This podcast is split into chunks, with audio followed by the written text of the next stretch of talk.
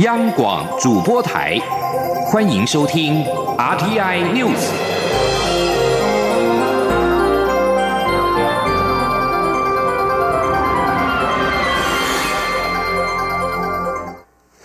各位好，我是主播王玉伟，欢迎收听这节央广主播台提供给您的 RTI News 新闻。首先带您关注华航机师罢工事件。华航机师罢工至今已经迈入第六天，劳资双方今天凌晨一点展开第三度的协商，在上午八点左右，就工会提出的五大诉求当中最艰困的疲劳航班议题达成初步的共识。不过，第二项诉求副驾驶身训制度以及国籍机师工作权等问题，双方不断的争执，未能达成共识，最后决定明天再协商，罢工依旧持续。针对工会就机师人力派遣之诉求，双方稍早达成的共识包括了飞行时间八小时以上者以三人派遣，十二小时以上以四人派遣。另外，包括美国内陆安克拉治至纽约来回航线改为三人派遣，重庆货机红眼航班四人派遣，西安航线三人派遣，博流航线三人派遣，关岛航线两人派遣。不过，机师在途中可于关岛住房休息。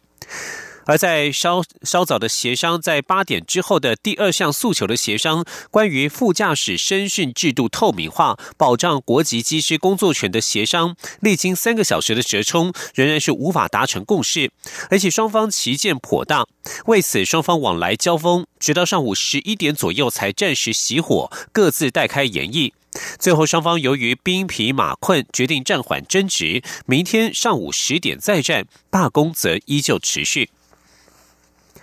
华航劳资争议延续了半年多，交通部出面斡旋，开辟双方的对话平台。交通部长林佳龙今天表示，期许这一次双方的对话能够跨出关键的一步。而针对交通部处理的方式与态度，朝野立委认为，这不仅对一般企业有示范的作用，也为泛公股国营事业的劳资处理机制有了参考的经验。前天记者肖兆平的采访报道。中华航空机师罢工案在交通部三度主持协商座谈下，十三号有初步进展。针对这起泛公股企业的罢工事件，朝野立委都认为有借鉴之处。国民党团书记长吴志阳表示，华航并不是国营事业，但政府却有实质影响力。而这起事件，交通部介入的时机点实在太晚，才会演变成对立局面。他进一步认为，劳动部必须整理各国飞航劳动资料，协助华航劳资双方参考，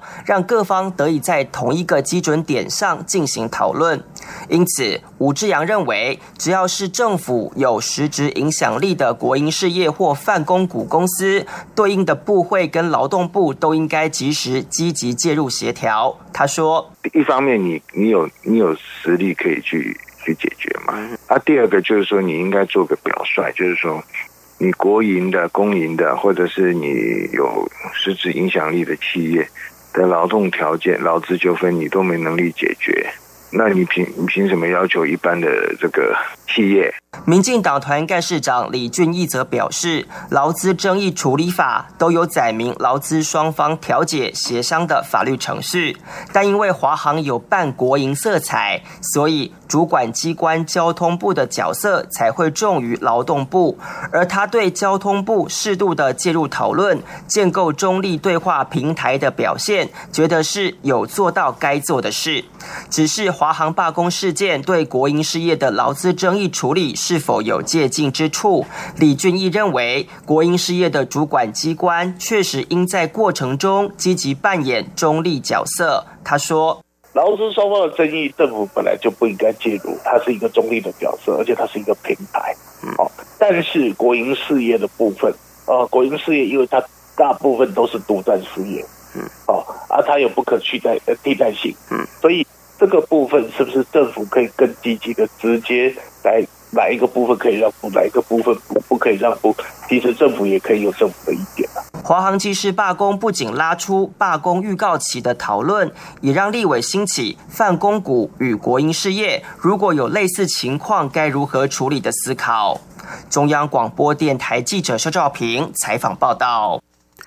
继续关注内阁人士，行政院今天证实，故宫博物院院长由国史馆馆长吴密察出任，海洋委员会主委由现任代理主委李正威升任。行政院长苏贞昌筹组接地气内阁，一月多正式就任之后，仍有几个内阁首长出缺。对此，行政院发言人 Gulas Yotaga 在今天表示，苏奎敲定由吴密察接任故宫博物院院长，现任海委会代理主委李正威升任海委会主委。由于李正威目前兼任海巡署长，古拉斯表示，海巡署长人选要尊重新任海委会主委的人事权，待李正威上任之后再任命。吴密察是现任的国史馆馆长，曾经担任台湾大学历史学系教授、前文建会副主委、台湾历史博物馆首任馆长等职务，著有多本台湾历史相关书籍。行政院希望借其学经历，协助推动故宫的发展。而李正威则是在二零一六年五月到二零一八年四月接任海巡署长，今年四月、今年一月起担任海委会代理主委，具有海洋实务经验，也具有海军的背景。行政院表示，相关的人事案正在签核当中，如果顺利的话，两人渴望在二月十五号以前上任。而实际是刑事局则是在今天举办了代理局长的交接典礼，新任代理局长黄明昭不达上任。警政署署长陈家清表示，新形态的犯罪已经是趋势，大多以科技作为工具。他期许黄明昭训练更多打击犯罪的尖兵，并且结合各县市警察局与高检署、地检署等检察官的力量，以更先进的科技对抗这些犯罪。今天央广记者刘品熙的采访报道。警政高层日前颁封，刑事警察局长蔡昌博升任警政署副署长，基隆市警察局长黄明昭升任警政委员，并代理刑事局长。刑事局十三号上午举行代理局长交接典礼，由警政署长陈家清亲自主持。陈家清致辞时细数蔡昌博在刑事局长任内的各项表现，包括扫黑、缉毒、打击诈欺、与国际友邦警察合作等，都有亮眼的成果。今年一月所做的治安满意度更是历年最高。他表示，由于目前警政署有两位副署长出缺，因此他特别借重蔡昌博担任副署长，协助推动警政工作。陈家清指出，新形态的犯罪太阳一直在发生，大多是科技犯罪，像是贩毒集团更新毒品的配方与制成，都是在逃避警察追缉。诈骗集团也以科技作为工具，其他犯罪组织也有同样的情形。刑事局必须领导全国警察与刑事同仁，用更全方位、先进的思维与科技对抗这些犯罪。希望在代理局长黄明昭的带领下，刑事局能够结合各地警局与检察官的力量，打击更多犯罪。他说：“啊，也希望我们黄代理局长还要训练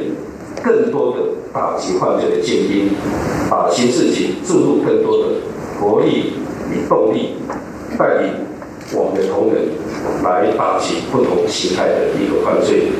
并且也要结合啊，这是一个团队，结合各县市警察局的力量、刑事人员要要结合起来。更重要的，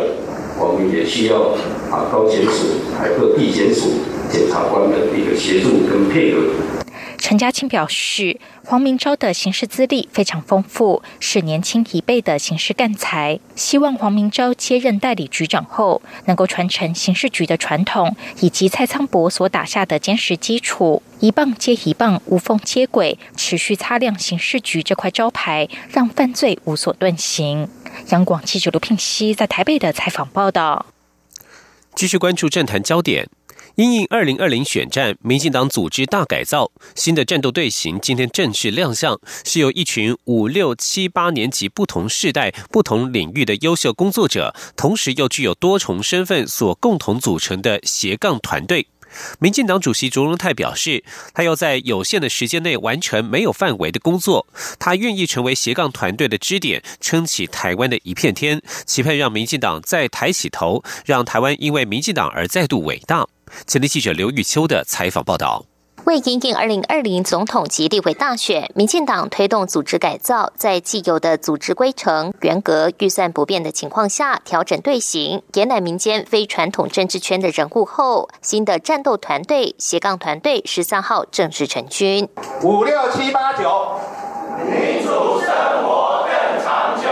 民进党主席卓荣泰表示，所谓的斜杠是指新鲜、多元、丰富之意，因延揽各种不同领域的人才，团队可以互相激励，带来创意，也可以灵活运用，发挥创新，这才是斜杠团队最重要的精神之一，也更符合热爱乡土跟接地气。卓荣泰并开玩笑的说。他很抱歉，把很多人从温暖的家庭、舒适的工作拉出来。他誓言要在有限的时间完成没有范围的工作。大家虽然来自不同领域，也有很多支点，但他愿意成为斜杠团队新的支点，撑起民进党及台湾的一片天。他更希望团队团结合作，让民进党重新站起来。周荣泰还就此宣布，新团队即可上工。我真的很希望让民进党。再抬起头来，因为我要让台湾因为民进党而再度伟大，能不能再度伟大，就看我们这个团队能不能精诚的团结、密切的合作。由于斜杠团队的精神，就是每个人几乎都具有多重身份。民进党秘书长罗文嘉也一一介绍二十四位团队成员的背景，包括国际部主任林静怡是现任立委，也是个妇产科医生，跟自嘲是一位流浪汉和严重路痴，还有年轻时是个板模泥水工的民进党副秘书长郭坤文，也有自认是一名跑者的组织部主任李庆峰，还有喜欢拿着吉他唱歌给孩子听的客家部主任兼发言人周江。杰的每个人都颇具特色与多重专长。罗文佳说：“尽管每个人在生命中都有多种角色，但现在大家有一个共同角色，就是为了保卫共有的民主生活而奋斗。”中广电台记者刘秋采访报道。继续关注国际消息。美国总统川普十二号表示，如果美中接近达成贸易协议，他会考虑将达成协议的最后期限从三月一号往后延一点。他同时也期待在某个时间点会见中国国家主席习近平，达成最后的协议。川普表示，他宁可不延长最后期限，但如果已经接近达成协议的阶段，他可能会延长。川普在内阁会议向记者表示，美方在中国的谈判非常顺利。美中本周在北京举行第三轮贸易会谈，美国贸易代表莱特海泽以及财政部长梅努钦已经抵达北京，他们将与中国国务院副总理刘鹤进行高阶谈判。而这场贸易战也凸显了美中两国的竞争关系。中国国务院发展研究中心最新公布的一份报告指出，未来十五年中国的经济地位更加重要，但是美国仍将保持全球超级大国的地位。对于中国面对的未来经济发展的严峻局势，这份报告也指出，中国必须要认清形势，不断提升国际竞争力。将焦点转到俄罗斯，俄罗斯外交部长拉夫罗夫在十二号以电话警告美国国务卿蓬佩奥，表示俄罗斯反对美国以任何形式干预委内瑞拉的情势，包括动用武力在内。根据俄罗斯外交部的声明表示，拉夫罗夫准备以符合联合国原则的方式讨论解决委内瑞拉的问题。在国际升高压力要求委内瑞拉总统马杜洛下台的同时，美国总统川普本月初曾经表示，军事干预委内瑞拉是一个选项。而在国内，马杜罗则是面临来自反对派领袖国会议长瓜伊多的挑战。瓜伊多在一月已经自行宣布为委内瑞拉的临时总统。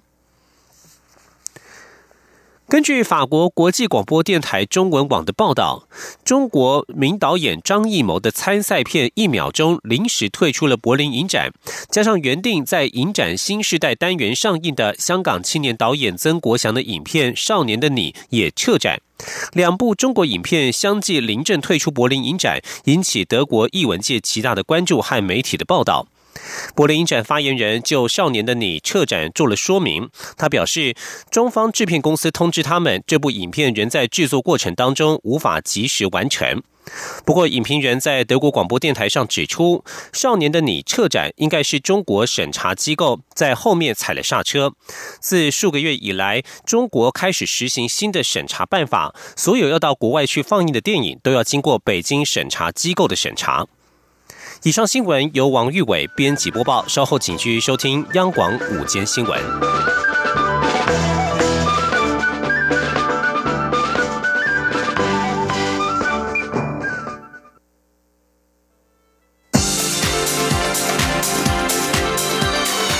这里是中央广播电台台湾之音，欢迎继续收听新闻。欢迎继续收听新闻，我是陈怡君。新闻开始，先来关心体育的焦点。中华职棒创立三十多年来，曾经缔造了风华，也曾经因为签赌案让球迷失望。现在即将有第五队要成军。中华职棒联盟会长吴志阳今天表示，鼎新集团确定要筹组第五队，预计四月底通过中职常务理事会同意通过。由于筹组球队需要时间，如果没有意外的话，预计二零二一年的职棒球迷就可以看到中职第五队的加入。记者江昭伦的报道。中华职棒联盟十三号举行新春团拜，联盟会长吴志阳透露，汇成龙母企业鼎信集团已经在年初与中职达成共识，将筹组第五队。目前联盟工作团队正在协助鼎新撰写企划书，希望四月底通过常务理事会，六月参加季中选秀，年底参加扩编选秀。由于一年时间筹组球队太过仓促，球员人数也不够，吴志阳表示，明年鼎新球队将先打二军，二零二一年正式加入中华职棒一军赛事。四球团也有共识，会全力提供协助。吴志阳说：“明年他们就开始打二军，然后同时再参加明年的呃这个选秀，一样会给他们呃一些优待，包括呃选秀外以外，他们外籍球员可以多一个啊等等啊。然后明年的呃年底还会一次扩编选秀，再从四个球队里面挖人啊。这样子我们算算起来，这样这样子可以达到。”至少可以达到四十六人，啊，所以后年就是打一军。由于今年适逢中职三十周年，加上年底有世界棒球十二强赛事，吴志阳强调，除了一整年职棒精彩赛事之外，中职今年重头戏就是筹组选训委员会，选出国家队总教练与球员名单，并安排国家队与中职明星队及国外球队切磋，营造国球复兴热潮，全力争取奥运参赛资格。中国电台记者张昭伦台北采访报道。针对台中火力发电厂四号机的除役问题，经济部与台电公司十二号前往台中协商。台电更提出了可灵活调度的替代方案，但是遭到台中市政府的拒绝。台电今天指出，希望改善空屋的做法能够务实而且稳定供电，而且四号机正值壮年，只要更新设备就可以满足地方空屋的要求，除役太过可惜。未来将持续沟通。记者谢佳欣的报道。为解空屋问题，台中市长卢秀燕提出年底前将台中火力电厂四号机除役的要求。由于事关稳定供电，经济部长沈荣金、台电董事长杨伟甫十二号亲赴台中协商，并提出希望不指定除役机组，但降低至九部机组运转，且于空屋计时最多运转八部机组的替代方案，以利调度。不过却遭台中市府拒绝，双方没有共识。台电十三号重申，台电非空污主要来源。不过，台电与台中市府改善空污的目标是一致的，只是希望做法上能够更务实且稳定供电。至于四号机除役，因为机龄只有二十多年，正值壮年，青年除役太过可惜。台电发言人许兆华说：“这样的一个机组呢，其实对我们台湾的稳定供电其实相当有帮助。因此呢，投入污染防治设备来改善它，而且它也可以符合台中市的加盐标准。”那这样的话，就是一个比较务实的做法，兼顾稳定供电，也兼顾了污染防治跟空气品质。台电强调，四号机除役背后涉及的是未来全台机组大修排程、夏季尖峰用电、空污降载时的调度，需仔细思量。后续也会与台中市府持续沟通，希望找出折中之道。至于九号机许可证，今年十月面临转延申请，是否可能成为四号机除役的谈判筹码？台电回应，现在没有做这样的设想。中央广播电台记者谢嘉欣采访报道。关注政治的焦点，根据电子媒体的最新民调，民进党的满意度落后国民党以及时代力量。面对二零二零年大选。民进党青年部主任严若芳认为，民进党在与社会沟通的时候，必须要更真切，不要官腔官调、拐弯抹角，必须要双脚着地，才不会与社会脱节，并且争取年轻人的支持。记者欧阳梦平的报道。民进党在去年底的九合一选举中大败。根据 TVBS 在一月底针对政党形象及各党立委满意度进行的民意调查，民进党的满意度是百分之十九，仍落后国民党的百分之四十一及时代力量的百分之二十三。民进党中央在新主席卓荣泰上任后大幅改组，青年部主任严若芳及国际部主任林静怡两位新任党务主管十三号接受广播专访，对于民调落后，严若芳坦。言他在竞选时就发现许多民进党支持者因为恨铁不成钢，不愿意出来投票；年轻人则喜欢台北市长柯文哲很真，所以民进党必须更真切。真实、直截了当，不要官腔官调、拐弯抹角，才能与年轻人有效沟通。严若芳并指出，有年轻党工向他反映，表示到地方辅选时，发现自己已经和社会脱节。他认为，民进党必须从内部开始改变，不要像以前都是用自己以为对的方式，以为民众听得懂，而是要加强对话，让社会看到政治人物真实的一面。他说：“主席有交代一个，就是。”我们直接全部所谓的，我们就着地。以前我就我就跟我的那个专员讲说，同事讲说，也许可能之前我们都在空中飞，嗯，但是我们现在就是一定要双脚着地，要不然就会像你所讲的，你到二零一八你才突然觉得，我怎么跟社会好像脱节了。至于即将面临的二零二零年总统大选，蔡英文总统如果寻求连任，在党内是否已经没有人敢挑战？林静怡及严若芳都表示，蔡总统在过年期间到各地发红包时，许多人都高举“辣台妹”的牌子，这个氛围有出来。林静怡指出，反倒是寻求连任的区域立委比较焦虑，所以对于行政部门的忍耐度会降低，在即将展开的新会期，势必会炮声隆。龙加强对行政部门的鞭策。中央广播电台记者欧阳梦平在台北采访报道。国民党内部面对二零二零年大选，有意参选者陆续的表态。前立法院长王金平最近与前新北市长朱立伦，因为四年前国民党的换柱事件隔空交火。前总统马英九今天表示，事情已经过了，希望不要再提。相信党一定会想办法让大家团结，不团结就没有希望。王金平日前透露，前党主席朱立伦在换柱之前曾经说要征召他选总统，但最后新郎却不是他。朱立伦则是回应说，走回国民党四年前的风风雨雨，只会内耗，国民党没有内耗的本钱。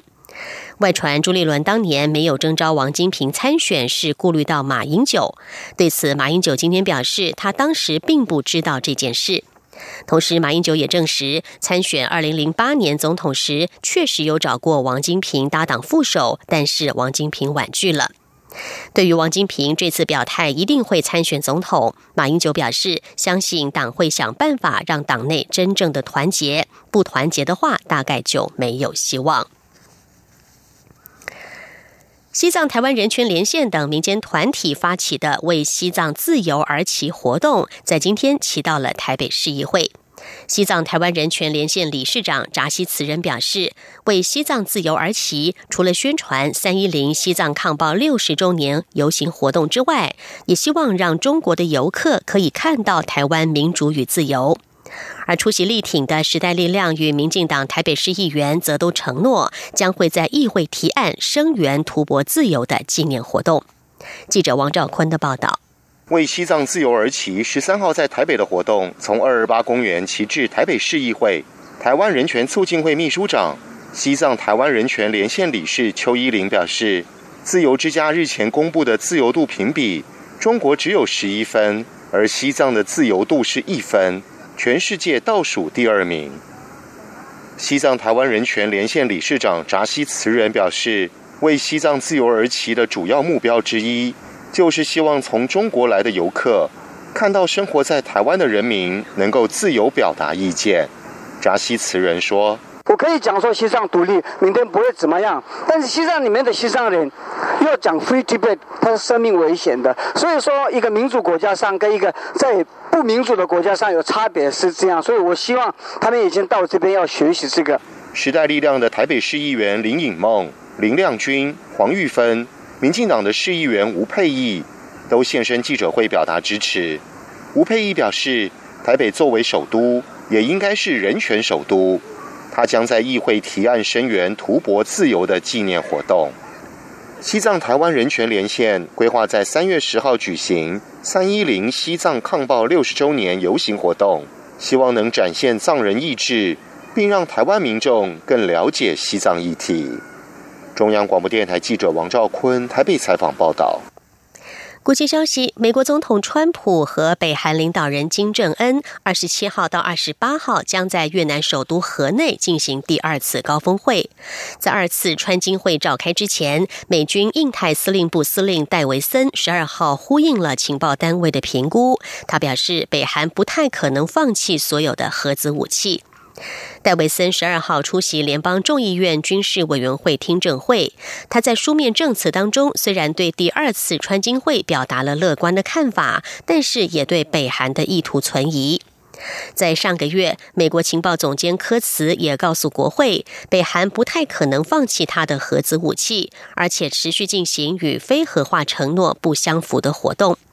尽管在去年六月第一次高峰会只达成了模糊的承诺，至今没有进展，但是川普仍然热切期待第二次的川金会。联合国制裁观察机构也怀疑北韩的意图，但是川普却认为北韩已经十五个月未曾进行核子试爆或是飞弹试射，这就是进展的证明。戴维森表示，自从二零一七年北韩停止核子和飞弹测试之后，紧张关系降低。北韩也采取了一些非核化的行动，最主要的是摧毁核子试爆坑道。但是戴维森也指出，这些行动都是可以逆转的。对于戴维森的证词，白宫目前拒绝发表评论。国务院一名发言人则表示，仍然对实现新加坡川金会的承诺保持着信心。泰国即将在三月举行大选，这是自从二零一四年军事政变之后的首次大选。而泰国国王的姐姐乌汶勒公主，在被选举委员会取消了参选总理的资格之后，十二号以对人民造成纷扰为由，公开的道歉。